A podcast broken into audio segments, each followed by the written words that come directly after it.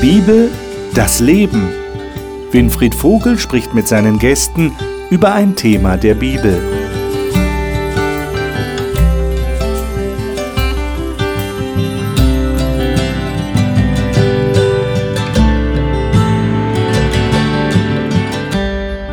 Herzlich willkommen zur Talkrunde über die Bibel hier im Studio. Wir studieren gerade das Buch Daniel und ich denke, ich habe schon ein paar Mal darauf hingewiesen, dass im Buch Daniel eigentlich alles miteinander verbunden ist, alles miteinander zu tun hat. Das gilt ganz besonders für die Kapitel 7, 8 und 9. Und deshalb rate ich Ihnen, schauen Sie sich auf jeden Fall die Sendung von letzter Woche an. Da ging es ums Daniel 7, um das Kapitel. Heute geht es um Daniel 8 und wir werden sehen, Daniel 8 ist in einer ganz bestimmten Art und Weise eine Fortsetzung von Kapitel 7, baut darauf auf, wie das überhaupt in der sogenannten apokalyptischen Prophetie funktioniert. Da ist erstmal eine einfache Vision oder eine einfache Darstellung, dann wird sie komplexer, dann wird sie noch detaillierter und so haben wir dann erst am Ende ein vollständigeres Bild. Außerdem hatte ich am Anfang, ganz am Anfang dieser Sendereihe über das Buch Daniel erwähnt, dass ein Fokus im Buch Daniel das Heiligtum ist. Und jetzt in Kapitel 8 erfahren wir etwas über das Heiligtum. Was ist das Heiligtum? Ich weiß nicht, ob Sie damit vertraut sind, ob Sie im Alten Testament mal nachgelesen haben, als die Israeliten aus Ägypten ausgezogen sind und durch die Wüste zogen ins gelobte Land, da sagte ihnen Gott, er würde gerne unter ihnen wohnen und sie sollten ihm ein Zelt bauen. Sie wohnten ja alle in Zelten, aber er wollte auch ein Zelt haben. Und dieses Zelt, das dann später, als sie in Israel sich niedergelassen haben, zum Tempel wurde, das äh, war eigentlich eine Veranschaulichung der Erlösung. Und sie wurde dort auch praktiziert. Da wurden Tiere gebracht, sie wurden geopfert, es floss Blut, Leben wurde gegeben und das große Prinzip im Heiligtum ist das Prinzip der Stellvertretung. Und dieses Blut wurde dann ins Heiligtum hineingenommen, wurde gegen einen Vorhang gesprengt und hinter diesem Vorhang war die Gegenwart Gottes das Allerheiligste. Und einmal im Jahr, zum großen Yom Kippur, der von orthodoxen Juden heute noch gefeiert wird jedes Jahr, da wurde praktisch die ganze Sache zurückverfolgt. Das heißt, da wurde das Allerheiligste das Heiligtum überhaupt gereinigt. Da wurden die Sünden sozusagen herausgetragen und auf einen besonderen Sündenbock, daher kommt auch das Sprichwort, einen Sündenbock haben, da wurde es auf einen Sündenbock gelegt und dann hinaus in die Wüste geführt, wo der eines natürlichen Todes starb. Das ist so in ganz kurzen Umrissen, was das Heiligtum ausgemacht hat. Und heute werden wir in Kapitel 8 von einer Macht erfahren, die ein anderes Heiligtumssystem aufgerichtet hat und praktisch einen falschen Erlösungsweg propagiert. Und Gott hat dem Daniel das offenbart, ihm das gezeigt und damit uns auch eine Botschaft zukommen lassen wollen, dass wir gewarnt sind, dass wir dem nicht auf den Leim gehen. Und das echte Heiligtum, das Heiligtum Gottes wird gerechtfertigt. Aber da kommen wir gleich dahin. Ich darf Ihnen ganz kurz die Gäste vorstellen, mit denen ich hier in dieser Runde sitze. Mirjam Hitschke lebt mit ihrer Familie in Rheinland-Pfalz und arbeitet als Verwaltungsassistentin. Nele Kunkel lebt in Südhessen und arbeitet in einem Bibelstudieninstitut. Markus Witte war Manager in einem Konzern und ist heute Pastor einer Freikirche in Süddeutschland. Stefan Sick lebt in der Schweiz und ist dort Pastor und Leiter einer Freikirche. Kapitel 8. Fortsetzung von Kapitel 7. Bin schon gespannt, was wir da herausfinden werden. Kapitel 8, die Verse 1 bis 4. Nele, darf ich dich bitten, diese vier Verse zu lesen? Sehr gern. Im dritten Jahr des Königreichs des Königs Belsazar erschien mir, Daniel, eine Vision nach der, die mir zuerst erschienen war.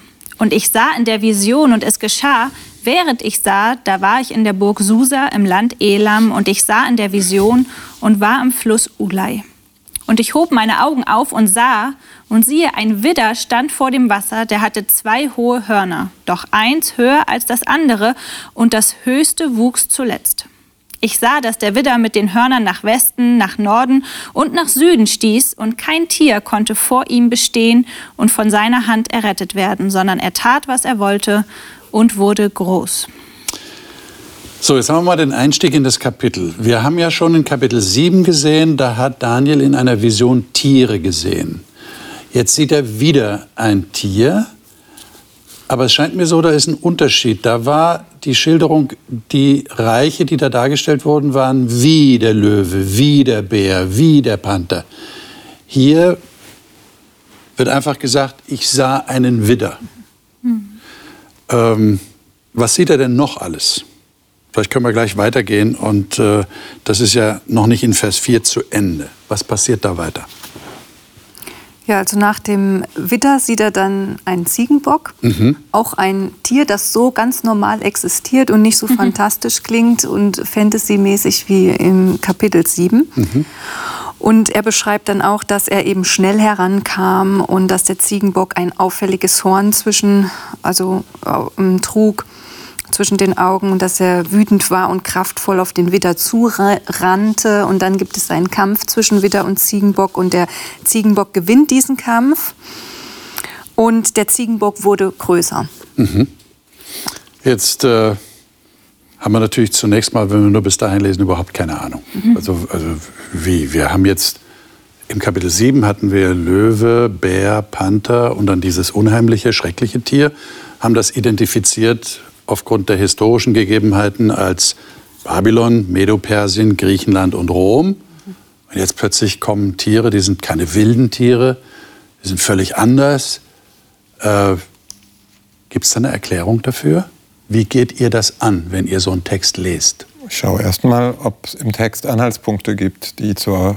Okay, habt ihr welche gefunden? Also, ähm, es wird ja in der Einleitung wird von Daniel gesagt, dass er zwar in noch unter dem babylonischen Kaiser oder König ist. Ja. Aber in dieser Vision wird er nach Susa ja. versetzt. Das ist ähm, eigentlich die Residenz Susa, das ist später ja auch, oder ist damals schon äh, äh, der Sitz der Perser. Also da ist auch der Königshof der Perser. Also äh, der Anknüpfungspunkt für diese Vision ist also eigentlich jetzt nicht in Babylon, sondern eigentlich ah, okay. in Persien. Okay. Ähm, und das gibt ja auch schon einen gewissen Hinweis. Mhm es scheint, dass hier eines dieser vier Mächte eben äh, ähm, jetzt nicht mehr Babylon als Anknüpfungspunkt da ist, sondern Persien. Sondern Persien. Mhm. Was haben wir noch? Vers 20 und 21. Lies doch mal vor. Der Widder mit den beiden Hörnern, den du gesehen hast, sind die Könige der Meder und Perser. Der zottige Ziegenbock aber ist der König von Griechenland und das große Horn zwischen seinen beiden Augen das ist der erste König. Lies doch gleich weiter, 22. Dass es aber zerbrach und an seiner Stelle vier andere aufgekommen sind, bedeutet, dass aus diesem Volk vier Königreiche entstehen werden, doch nicht mit der Macht, die jener hatte. Hm. Habt ihr eine Erklärung dafür, warum hier plötzlich erstens mal ganz andere Tiere verwendet werden als Darstellung und zweitens die Klarnamen dieser Reiche genannt werden. Das hatten wir in Daniel 7 ja nicht. Die Tiere sind ja Stellvertreter für Mächte, politische Mächte. Und bisher war auch die ganze Auseinandersetzung dieses Kampfmotives, das es ja auch im Buch Daniel gibt, auch irgendwo dieser geistliche Kampf, der konzentrierte sich zuerst so in diesen kon ganz konkreten Situationen, auch Lebenssituationen des Daniels oder seiner Freunde, in diesem äh, Kontext von Babylon, also dieser mhm. politischen Macht. Und jetzt fokussiert sich dieser Kampf oder dieses Kampfmotiv immer mehr auf eine mhm. geistliche Dimension, ähm, eben auch mit diesem kleinen Horn, das da aufgekommen ist, schon in Kapitel 7. Und ähm, in dem Sinne wird jetzt eigentlich die, die, diese politische Szene eigentlich wie abgekürzt. Also das kennen wir ja schon und das ist eigentlich auch nicht mehr das wirklich Wichtige, weil das ist nur vordergründig. Im Hintergründig oder tiefer liegend ist eigentlich dieser geistliche Kampf. Und dass hier jetzt Wider und Ziegenbock kommen, ist für den sicherlich auch, äh, das wurde ja auch an jüdische Leser mal zuerst geschrieben, sicherlich sofort ein aufmerken, ah, das sind ja Opfertiere. Also da wird ein Bezug ja. geschaffen jetzt auch zu, ähm, zum Opfergedanke, der natürlich auch einen Bezug hat zum Heiligtum. Mhm. Interessant. Also es geht hier um reine Tiere im Unterschied zu den unreinen Tieren in Daniel 7. Wir merken ja auch, dass noch mehr fehlt von dem, was jetzt vertraut von uns war Genau. oder für uns war. Also Daniel 2 und Daniel 7, da haben wir die Strukturen, hat, die Struktur hat uns geholfen, uns wohlzufühlen, weil wir immer auf Bekanntes zurückgreifen Genau. konnten. Und jetzt fehlt irgendwie was. Also es fühlt sich fast unvollständig an, ja? weil Babylon wird weggelassen. Also die vier Tiere werden praktisch auf zwei reduziert. Ähm, und das macht auch nochmal deutlich, einfach wie, wie der Fokus verlagert wird. Sagen, es geht nicht mehr um diese Abfolge von Weltreichen oder um diese Voraussage der Zukunft, ähm, sondern es wird einfach ein ganz anderer Schwerpunkt gelegt und scheinbar dann das erste und vierte Tier für nicht mehr so wichtig erachtet, beziehungsweise einfach durch die Opfertiere ähm, konzentriert auf das Wesentliche. Wobei das vierte Tier, wenn wir weiterlesen, ist ja ein bisschen implizit so von der Sprache. Genau. Also man kann es mitdenken. Ne? Ja. Und, und es ist auch irgendwo eine Steigerung erkennbar. Ähm, der Widder wird als groß beschrieben, der Ziegenbock als sehr groß und was, wie es dann weitergeht, als äußerst groß. Also es ist hier irgendwo auch in der Abfolge und in der Ausdehnung ähm, eine Steigerung ganz deutlich Immer zu noch erkennen. erkennbar, Ja, was vorher ja. schon gesagt Also ich worden ist. verstehe euch jetzt so, dass ihr in dem Text eine, eine Verlagerung feststellt von dem rein politischen mehr hin zum geistlichen, auch zum jüdischen Kultus, hast du gesagt, Das Stefan? hatten wir ja in, in Daniel 7 auch schon, wo wir gesagt haben, wir haben hier eine, eine politische, aber auch eine religiöse Komponente. Und die religiöse hat sich mehr und mehr angedeutet. Und hier wird sie jetzt noch mehr sichtbar. Gut. Genau. Das heißt also, wenn wir es verstehen wollen, dürfen wir nicht nur auf Politik schauen, auf säkulare Politik, sondern, wobei man ja auch sagen muss, Daniel 7, die anderen Reiche, ich meine, wo gibt es schon ein rein säkulares Reich? Ja, das gibt es vielleicht nach der Aufklärung jetzt in unserer Neuzeit. Aber damals waren ja in der Antike eigentlich alle Reiche irgendwo religiös. Ja, die hatten ja eine stark religiöse Komponente. Die Könige haben sich als Gott gefühlt und so weiter. Aber hier geht es noch stärker in die geistliche Richtung. Verstehe ich euch da Ja, richtig? genau. Ja. Okay.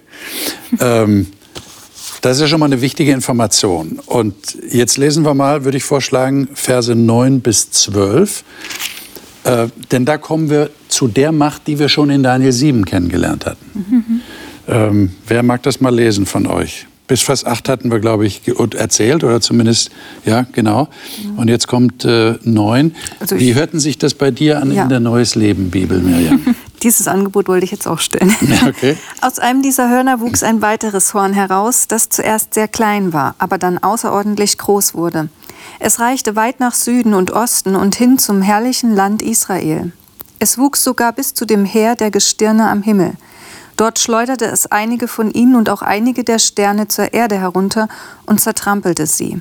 Es forderte sogar den Fürsten des Himmels heraus, indem es verhinderte, dass ihm das tägliche Opfer gebracht wurde. Auch die Stätte seines Heiligtums wurde entehrt. Und statt des täglichen Opferdienstes wurde ein unheilvoller Priesterdienst eingesetzt, sodass die Wahrheit in den Dreck gezogen wurde. Aber das Horn hatte Erfolg bei allem, was es tat. Also hier merken wir schon die, die Herausforderung prophetischer Rede. Ja, also das klingt ja, ich stelle mir jetzt vor, da hört uns jemand oder schaut Ihnen jemand zu, der sowas noch nie gelesen hat und der sagt, was ist das denn? Ja, da verstehe ich ja nur noch Bahnhof. Äh, könnt ihr da ein bisschen Licht reinbringen? Also- Worum geht es hier eigentlich? Ähm, ganz knapp gesagt, der, der Angriff, also hier geht es wieder um dieses kleine Horn, das etwas tut. Okay. Und, ähm, es Das zuerst klein wird, aber dann groß dann wird. groß ne? wird, genau. Das ja. äh, entsteht aus dem Kleinen. Und es ist ein Angriff, um das es geht. Und dieser Angriff, der zielt jetzt gen Himmel, also nach oben. Und, äh, Hm. Das wäre Vers 10, ja? Genau. Aber vorher ist er quasi auf der horizontalen. Also der Angriff geht erst quasi auf der Erde, Ja. Vers 9. Es wird auf der Erde groß und dann und wächst dann es aber wächst gen es nach Himmel. oben. Ja. Das heißt, es ist Genau. eine Macht, die breitet sich immer mehr aus. Ja, sie scheint von Norden zu kommen, weil sie geht nach Süden, nach Osten, nach dem herrlichen Land hin. Da steht bei dir da Ja. Mhm. hinzugefügt Israel. Das steht ja im Grundtext nicht da. Genau. Jedenfalls nicht in meiner hebräischen Bibel. äh, das heißt, das ist ein Zusatz. Mhm. Herrliches Land. Wofür steht das? Zierde Die heißt es. Zierde, ja, ich glaube eben, das äh, hat natürlich dann äh, eine Konnotation zu Jerusalem Ja. und dort Zion. auf den Berg Zion, wo der Tempel Genau. ist. ähm, als, als so ein Identifikationsort äh, auch für ja. das jüdische Volk. Das heißt, das wäre dann der Westen, dem Fall, wenn wir es als Himmelsrichtung darstellen wollen. Süden, Osten und Westen, das heißt, kommt eher vom Norden her. Das hat ja schon eine besondere Bedeutung, weil babylonische Mächte, die kamen ja immer vom Norden, weil sie, weil sie nicht durch die Wüste konnten vom Osten her. Sie waren ja im Osten von Israel. Sie mussten dann mhm. vorbei und mussten dann von oben, also heutige Türkei, ja, Syrien, Syrien, dann genau Syrien äh, nach Israel, um Jerusalem zu erobern. Also wir haben hier eine Macht, die, die irgendwie so einen Anklang hat da dran. So, und jetzt kommt Vers 10. Du sagst, da ist eine vertikale Richtung, mhm. Miriam. Ja, genau. Also jetzt äh, kommt was völlig Neues dazu. Ja. Das kennen wir so noch nicht. Ja. Und äh, hier steht, dass äh, es wuchs bis zum Heer der Gestirne am Himmel. Bis zum Heer der Gestirne. Was, was muss ich mir da vorstellen? Bis zum, das ist ja auch so, so, so eine Sprache, die, das ist geheimnisvoll, nicht? bis zum Heer des Himmels. Mhm. Ja, also ich höre da schon auch ein bisschen ein Echo aus Kapitel 7, wo okay. eben äh, in der Terminologie und der Beschreibung des kleinen Horns und was das kleine Horn da tut, heißt es ja, dass es bis zum Allerhöchsten hoch, äh, hoch äh, sich erhebt. Ähm, also das, da wird eben jetzt eigentlich für mich diese geistliche Dimension ja. deutlich. Es geht bei all dieser politischen äh, äh, Machtstreiterei ähm, eben letztlich im, eigentlich immer im tieferen Sinn, auch für uns Menschen, eigentlich um eine, eine geistliche, ähm, geistlichen Kampf im Sinne von ähm, ja. wem wem gehört meine ganze Loyalität oder wem vertraue ich mein Leben an. Äh, und in dem Sinne ist, ist eben Gott derjenige. Und hier wird diese Macht als eine Macht dargestellt, auch die daran rütteln möchte. So. Also es geht nicht um eine militärische Auseinandersetzung. Nein, es ist nur die Sprache militärisch. Die Sprache ist militärisch. Aber da hilft uns ja, was du in deiner Anmoderation gesagt ja. hast, also uns so ein bisschen ins Bewusstsein zu rufen, ja, was hat Gott denn etabliert in seinem Volk? Was war mhm. ihm wichtig? Zu sagen, ich bin ein Gott, der mitten unter euch sein möchte. Ich gebe euch etwas Beständiges. Ähm, ja, mit dem ihr mit mir in Verbindung seid sozusagen. Und das ist genau das, worauf jetzt ah. Bezug genommen wird. Ja, ja. Sagen, es gibt eine Macht scheinbar, die dieses Beständige, das ist das, was im, im Grundtext steht, angreift. Also die, die dieses regelmäßige wegnehmen möchte und eben auch die Wohnung seines Heiligtums ähm, mhm. wie heißt es, verwüstet. Ja. Ähm, also wirklich ein, ein Angriff auf Gottes Wohnung, auf Gottes Gegenwart, auf all das, was eigentlich die Beziehung zwischen Gott und seinem Volk ausmacht. Und das ist ja ja ein fundamentaler und auch existenzieller Angriff. Und dieses Zelt war ja ein Zelt der Begegnung. Gott möchte mhm. uns Menschen begegnen, wir möchten ihm begegnen. Und wenn da jetzt der Angriff quasi symbolisch... Der Gemeinschaft, genau, der Beziehung. Da, da, muss mehr passieren. Also wenn man an die Geschichte von Babel denkt, ist sowas, es ist schon mal was passiert mit dem Turmbau zu Babel, wo wir wissen, ähm, das kam aus dem Hintergrund heraus, dass der Mensch größer sein wollte als Gott. Mhm. Der Mensch hat sich erhoben, er hat dann tatsächlich gebaut und wollte zu Gott in den Himmel äh, hinein. Ähm, das ist ja auch so eine Art Wachstum. Wir wissen, dass das nicht funktioniert hat und Gott, dass Gott das zerschlagen hat, ne? mit mhm. einfachsten Mitteln letzten Endes, mhm. wie er es bewirken konnte. Und hier ist es jetzt auch wieder, es, ist, es wirkt so sehr anmaßend. Ja. Es, möchte, es möchte einfach Gott nicht nur in die Nähe Gottes ja. gelangen, sondern ihn übertrumpfen. Mhm. Was, was heißt denn das jetzt? Es nahm ihm das tägliche Opfer ja. weg. Also ich, wenn ich richtig verstanden habe, steht Opfer nicht im Grundtext. Da steht mhm. dieses ja. Tamid. Das Beständige. Das Beständige. Also was heißt das? Was ist das? Also da meine ich eben schon, da geht es jetzt wirklich um sein Gemacht. Okay. Weil Tamid ist ein sehr bedeutungsvoller Begriff, der insbesondere eben im Kontext des Heiligtums und des Opferdienstes eine, ja. ein, ein, so eine Art Schlüsselbegriff ist. Äh, weil mit damit verknüpft sich zum Beispiel, dass immer am Morgen und am Abend im Tempel ein Opfer dargebracht wurde für das Volk. Das heißt, mhm. das Volk lebt unter der Vergebung Gottes. Abends und morgen. Man beginnt den Tag unter der Vergebung, man schließt ihn mit der Vergebung. Mit damit verknüpft sich aber auch die Rolle, des Hohepriesters im Heiligtum. Zum Beispiel ähm, täglich, Tamid war der Hohepriester damit äh, betraut, den, den Leuchter, diesen siebenarmigen Leuchter äh, äh, zu pflegen. Also immer schau zu schauen, dass da Licht brennt. Erkenntnis fürs Volk, äh, so in der Übertragung, dass die Schaubrote immer da sind, Nahrung fürs Volk auch. Und dass dieser Räucheropferaltar, der da war, wo Rauch aufsteigt, so als Symbol für die Gebete, wo im Grunde auch Stellvertretung fürs Volk stattfindet. Und von daher verknüpft sich mit diesem täglichen eigentlich ein Angriff, in Anführungszeichen, äh, auf die eigentlichen Aspekte des Erlösungsplanes Gottes dessen mhm. und, und auch auf Jetzt aus neutestamentlicher Sicht, wir wissen, dass Jesus der Hohepriester ist, also mit dieser Rolle verknüpft wird. Ein Angriff eigentlich auch mhm. äh, auf das Erlösungshandeln Jesu. Ja, und ich, ja? man muss einfach auch verstehen, dass das alles, was du jetzt geschildert hast, Stefan, Werkzeuge waren, die es dem Menschen ermöglicht haben, in Beziehung zu Gott zu treten. Genau. Ähm, Versöhnung mit Gott zu haben. Wir wissen, dass Schuld, und der Mensch ist schuldig geworden und wird es immer wieder, von Gott trennt. Und das ist ein Werkzeug gewesen, um einfach wieder die Nähe Gottes in, in seine Nähe zu kommen. Mhm. Und das wird jetzt hier weggenommen. Mhm.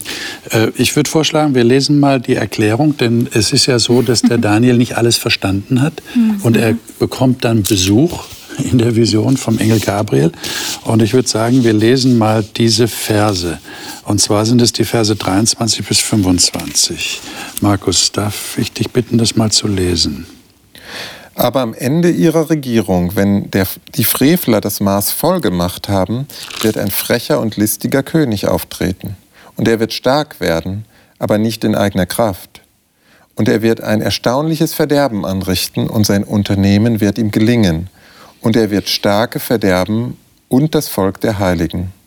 Und wegen seiner Klugheit und weil ihm der Betrug in seiner Hand gelingt, wird er sich in seinem Herzen erheben und viele in ihrer Sorglosigkeit verderben.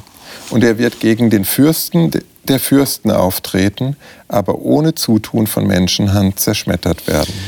Also hier haben wir schon äh, Aspekte, die wir aus Daniel 7 kennen, von der kleinen Hornmacht. Aber jetzt nochmal zurück zu diesem Wegnehmen des Beständigen. Äh, wie muss man sich das vorstellen?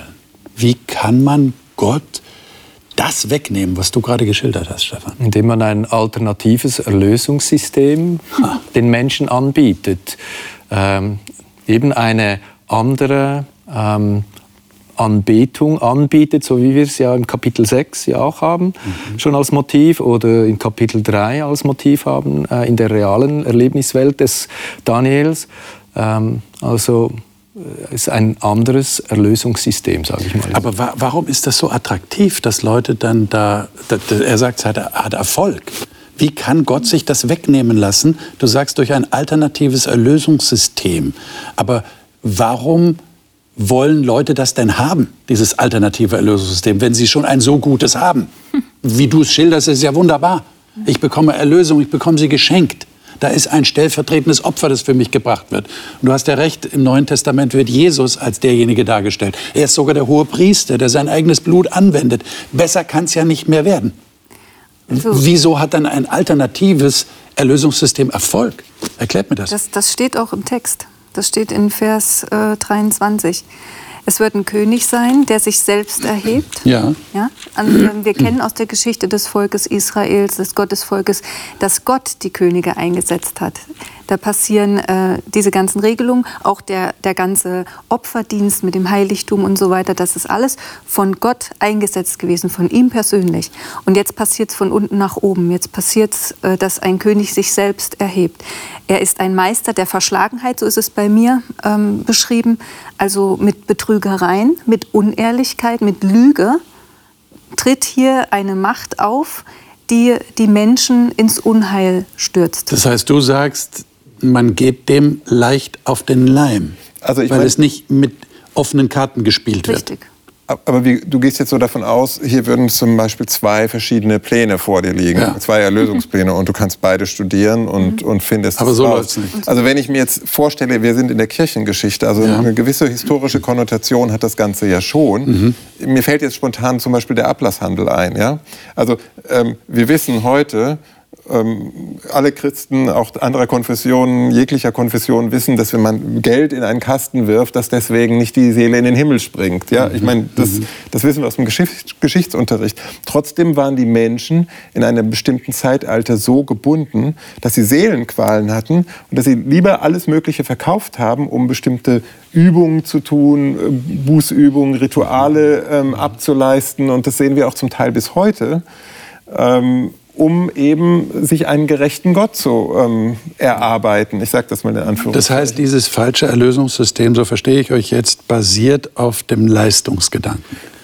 Ja. Kann man das so sagen? Das ist zumindest eine wichtige Komponente. Unter, unter anderem, ja. Ähm, es ist auch und das zeigt sich auch als Motiv im Buch Daniel, diese Verschiebung von göttlichen Attributen auf Menschen. Also plötzlich sind Menschen die Instanzen, die für mein Heil zuständig sind oder die, die für mich äh, jetzt äh, meine Anbetungsreferenz werden. Äh, solche Aspekte, wo eben diese direkte Beziehung, die ich eben aus dem Angebot Gottes habe, mhm. Äh, wie wenn man jetzt aus dem Handel käme, würde man sagen, eine Art Zwischenhandel dazwischen mhm. gesetzt wird mhm.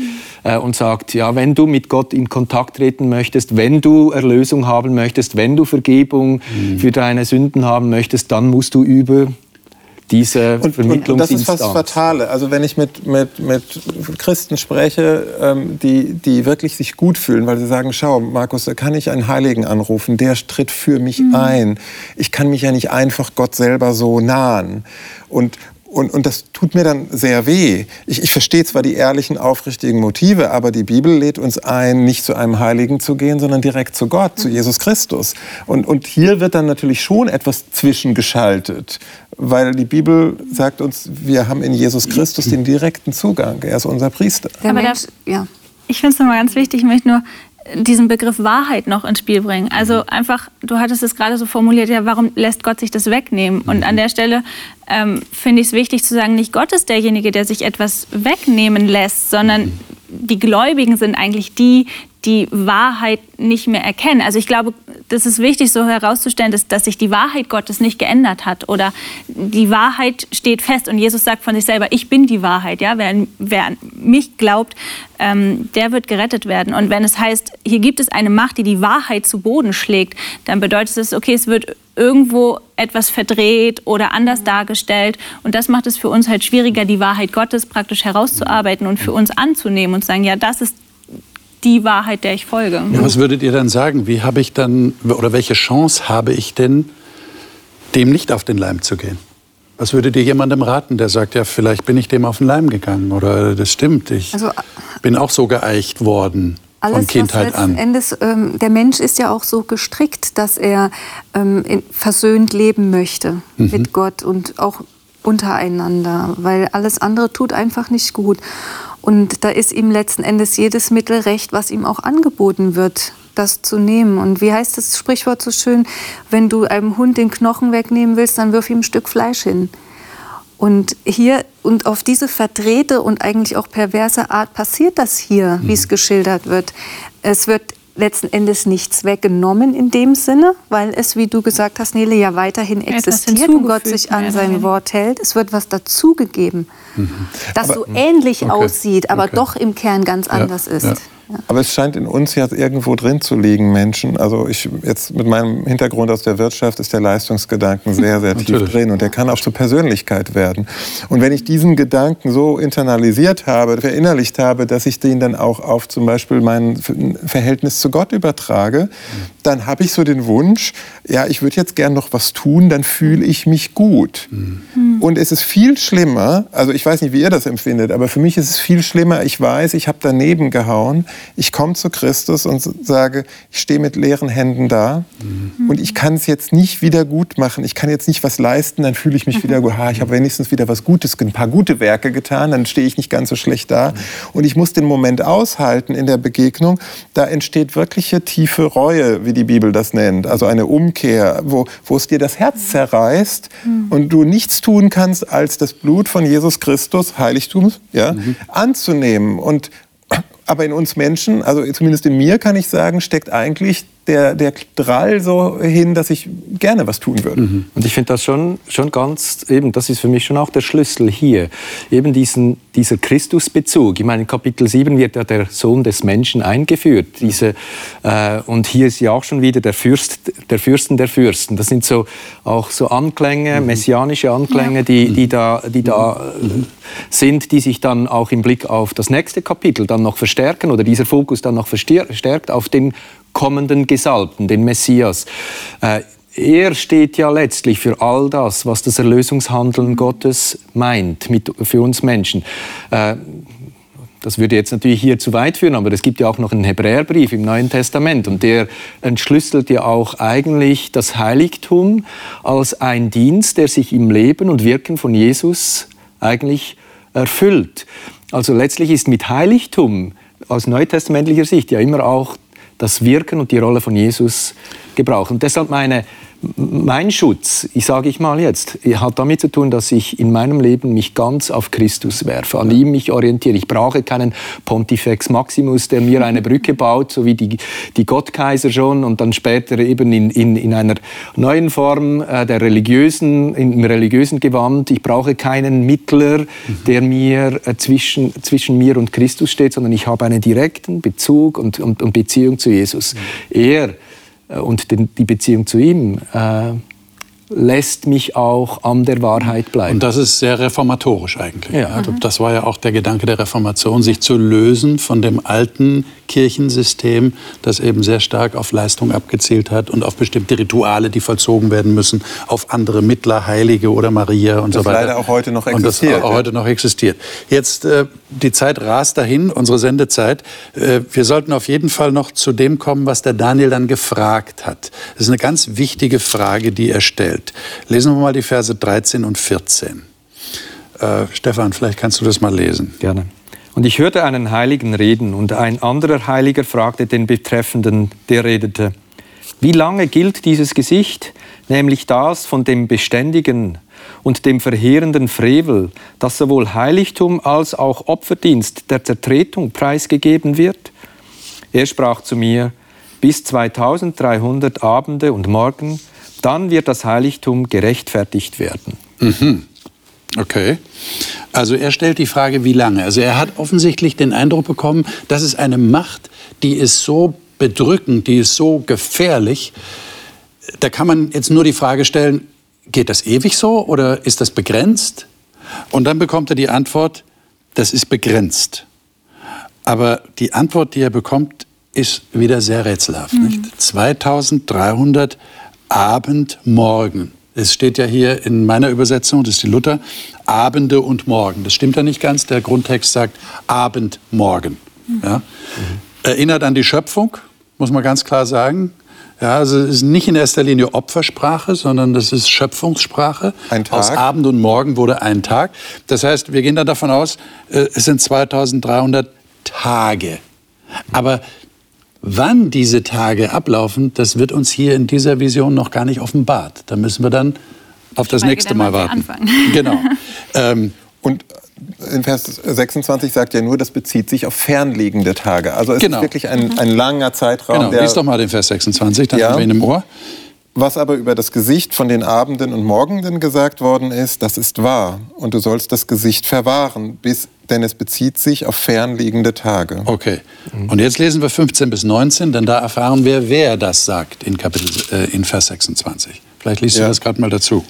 Es geschah aber, als ich Daniel das Gesicht sah und es zu verstehen suchte, siehe, da stand einer vor mir, der aussah wie ein Mann. Und ich hörte über dem Ulai eine Menschenstimme, die rief und sprach, Gabriel, erkläre diesem das Gesicht. Da kam er an den Ort, wo ich stand. Als er aber kam, erschrak ich so sehr, dass ich auf mein Angesicht fiel. Und er sprach zu mir, Du sollst wissen, Menschensohn, dass das Gesicht sich auf eine Zeit des Endes bezieht. Als er aber mit mir redete, sang ich ohnmächtig zur Erde auf mein Angesicht. Er aber rührte mich an und richtete mich wieder an meinem Standort auf. Und er sprach, siehe, ich verkünde dir, was in der letzten Zeit des Zornes geschehen wird, denn es bezieht sich auf eine bestimmte Zeit des Endes. Okay, das ist jetzt ganz wichtig. Da kommt also ein Engel, der ihm Erklärungen gibt. Dieser Engel ist kein anderer als Gabriel, den werden wir dann in Kapitel 9 in der Ergänzung zu dieser Vision nochmal treffen. Ganz, ganz wichtige Verbindungslinie zwischen den beiden Kapiteln. Aber meine Frage ist jetzt, warum geht es denn dem Daniel so, wie es ihm hier geht? Das fällt ja auf. Also der Daniel bekommt hier eine Erklärung, aber er, er wird ohnmächtig. Was ist sein Problem? Ich glaube, es ist wichtig, dass wir uns bewusst machen, dass Daniel nicht das Geschichtswissen oder, oder nicht die Zukunftsschau hatte, die wir heute in der Vergangenheit rekonstruieren können. Ja? ja. Also er befand sich mitten in seinem Leben und konnte das nicht einordnen und nicht recherchieren und nicht überlegen, okay, was ist alles passiert. Von daher ist es für ihn ja ein etwas total Erschreckendes. Ja? Also so ein bisschen im Hinterkopf, okay, es gab eine Zeitangabe, wie lange ähm, das Volk in der Gefangenschaft sein sollte. Diese 70 Jahre hatte er im Kopf. Vielleicht war das für ihn einfach diese ja, Angst, dass sich dort etwas verändert hat, dass Gott die Zeit revidiert, nicht zu wissen, okay, wann, fang, wann fängt diese Zeitangabe an, wann hört sie auf bin ich selber noch davon betroffen. Also das ist ja eine tief emotionale Komponente, die wir heute ja so gar nicht mehr nachvollziehen können. Jetzt Jetzt war Daniel ja bei seinen Visionen fast schon an irgendwelche Fabelwesen, würde man heute sagen, äh, gewöhnt und an Tiere und Darstellungen, die äh, ein bisschen unrealistisch wirkten. Jetzt steht da plötzlich einer, der aussah wie ein Mensch und der redet. Und ich kann mir schon vorstellen, alleine dieser Mensch ausgesehen hat, war überwältigend für ihn. Und dann hat er natürlich auch noch was wahnsinnig Wichtiges zu sagen. Und ja, dass das dem Daniel sehr nahe ging. Er will das auch verstehen. Er ist ein Mensch, der immer Antworten geben konnte, wenn es andere nicht taten, der immer auch Träume deuten konnte, der Visionen auch verstanden hat, der sehr, sehr weise und klug war und jetzt plötzlich ist er auch an seiner Grenze, kann das nicht mehr nachvollziehen. Was passiert da überhaupt und, und wie kann ich das einordnen? Eben, was Nach der Vision wird er sogar krank in Vers 27, ja. Ja, genau. mehrere Tage. Ja? Genau. Also er ist, er ist fertig. Ja. Und ich finde eben, äh, in Kapitel 7 war ja die Blickrichtung des Daniel, also da zeigt sich die ganze Geschichte, da geschieht etwas der, auf der Erde und dann blickt mhm. er wie in der Vision hoch und im Himmel geschieht etwas. Und hier ähm, und das ist aber immer noch so ein bisschen, etwas ist auf der Erde, ist im Himmel, aber ist Distanz, äh, eine Distanz da. Und jetzt ist plötzlich dieses Himmlische steht neben ihm. Äh, das begegnet ihm. Ähm, und ich glaube, das hat schon etwas mit ihm gemacht. Das hat ihn überwältigt. Und, und, und ich glaube, auch in diesem Bewusstsein fällt er da auch auf sein Angesicht. Und das andere, denke ich, die Zeit, die in Babylon, die Gefangenen in Babylon äh, äh, ja, haben, steht ja auch unter einer Zeitweissagung. Mhm. Und das weiß der Daniel. Also die haben, wenn man, die haben damals den Jeremia als den Propheten, der in der Zeit ja auch zu den äh, Gefangenen in Babylon geschrieben hat, äh, aus, aus nach äh, Jerusalem. Der hat ja auch ihnen schon über angedeutet. Da, da, es gibt eine Zeit. Es ist nicht ewig, dass ihr da in Babylon seid. Da war von 70 Jahren die Rede. Und ich glaube, das war vom, im Hinterkopf. Und jetzt ist plötzlich 2300. Äh, ich glaube, das hat etwas mit dem Daniel gemacht. Das hat ihn enorm beunruhigt. Und ich glaube, das zeigt sich ja dann auch im Folgekapitel. Ich zeige euch mal eine, eine Übersicht und äh, verbinde dann eine Frage damit. Und zwar ist das ein Vergleich zwischen Daniel 2, Daniel 7 und Daniel 8. Äh, das ist sehr interessant, den Vergleich mal zu sehen. Und wenn wir jetzt auf die letzten Punkte achten, dann haben wir in Daniel 7 gesagt, das Gericht, das da angekündigt wird, das passiert wegen der Tätigkeit des kleinen Horns. Also das kleine Horn ist mächtig und macht die Dinge, die wir jetzt auch schon geschildert haben. Und dann kommt das Gericht. Und was passiert jetzt am Ende der 2300 Abendmorgen? Dazu würde ich euch gerne noch fragen. Da steht im Text hier, was steht da in Vers 14? Dann wird das Heiligtum wieder geweiht werden, sagt Luther. Oder es steht da bei anderen, was steht bei euch? Gerechtfertigt werden, in seinen ursprünglichen Status wieder eingesetzt oder gereinigt werden. Äh, könnt ihr noch kurz andeuten, was es damit auf sich hat? Also wir haben gesagt, es geht ums Heiligtum. Da, da passiert was, das kleine Horn greift das Heiligtum an. In Daniel 7 haben wir gelesen, ein Gericht, das für die Heiligen ist. Mhm. Können wir das jetzt irgendwie zusammenbinden in Bezug auf Vers 14 in Kapitel 8? Also ich glaube, so wie die Tiere Stellvertreter sind, das Horn Stellvertreter ist für eine Macht äh, oder, äh, und all das, was eben damit verknüpft ist, so ist auch Heiligtum hier auch ein Stell Stellvertreter für die Sache Gottes, für den Erlösungsplan. Das haben wir ja schon, schon mhm. etabliert ein bisschen. Es geht also nicht für mich jetzt hier um ein physisches Heiligtum, sondern um die Sache Gottes, um den Erlösungsplan. Und der soll wieder hergestellt werden, vielleicht auch im Sinne dessen, dass die Wahrheit wieder ganz äh, ans Licht kommen soll, weil die wurde ja zu Boden geworfen.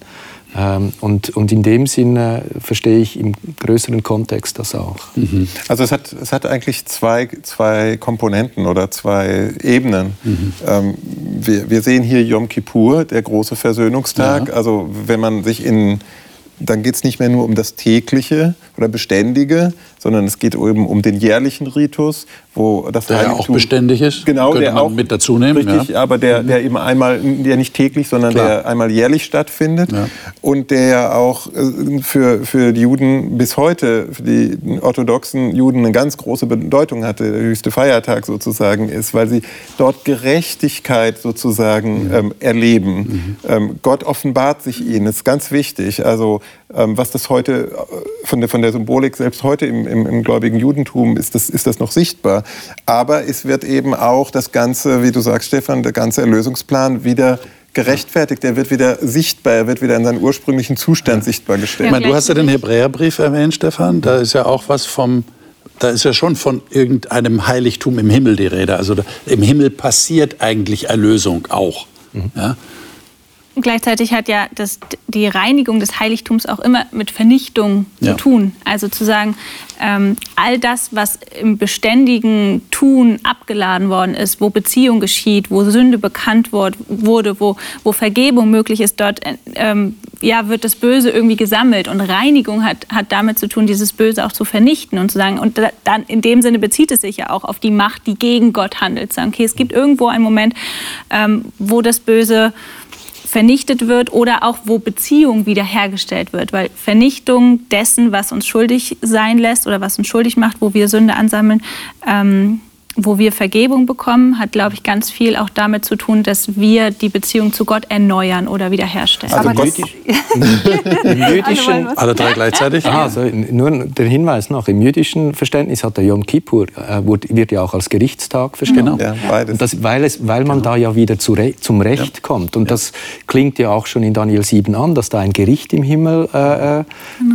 stattfind, stattfindet, währenddem Weltgeschichte noch läuft. Also da wird wie etwas vorbereitet und hat wahrscheinlich dann eben den Bezug mit diesem Reinigen, dieses Wiederherstellen. Gibt Aber es ist schon eine Lösung, weil Gott schafft das Böse sozusagen aus der Welt, wenn ich das, so frei äh, besch Ja. beschreiben kann. Gott schafft also eine Lösung. diesen wie er- Versöhnungstag, Genau. und tritt für die Heiligen ein. Du hast es in Ja. Daniel 7, so verstehen wir das. Und da passiert etwas, das Gott tut für die Menschen und gegen die Macht, die da seinen Erlösungsplan eigentlich ad absurdum geführt hat.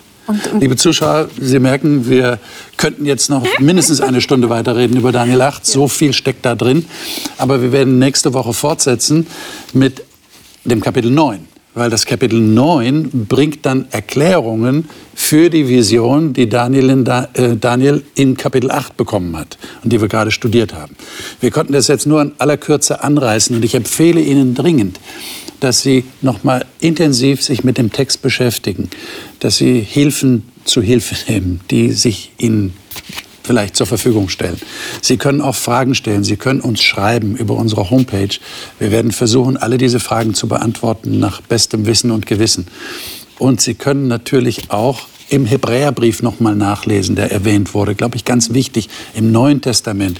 Wie verhält sich das eigentlich mit dem alten Heiligtum im alten Bund in Israel?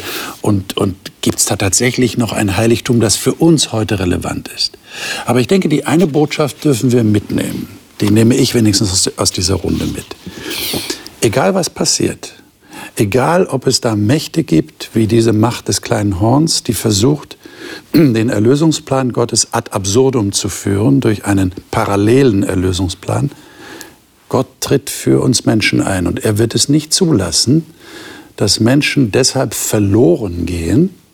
Das ist ja auch eine Botschaft der Bibel, dass Menschen verloren gehen, wenn sie die Erlösung Gottes nicht annehmen. Dass Menschen verloren gehen, weil sie einer falschen Macht oder einem falschen Plan der Erlösung auf den Leim gegangen sind. So verschlagen und so subtil das auch sein mag.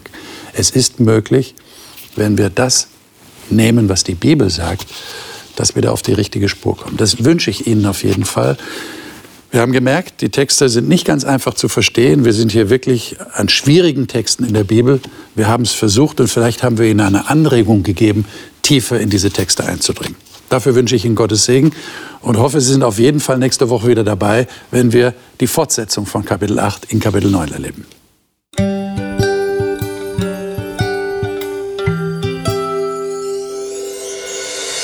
Sie hörten auf Hochchannel Radio die Bibel, das Leben mit Winfried Vogel und seiner Gesprächsrunde.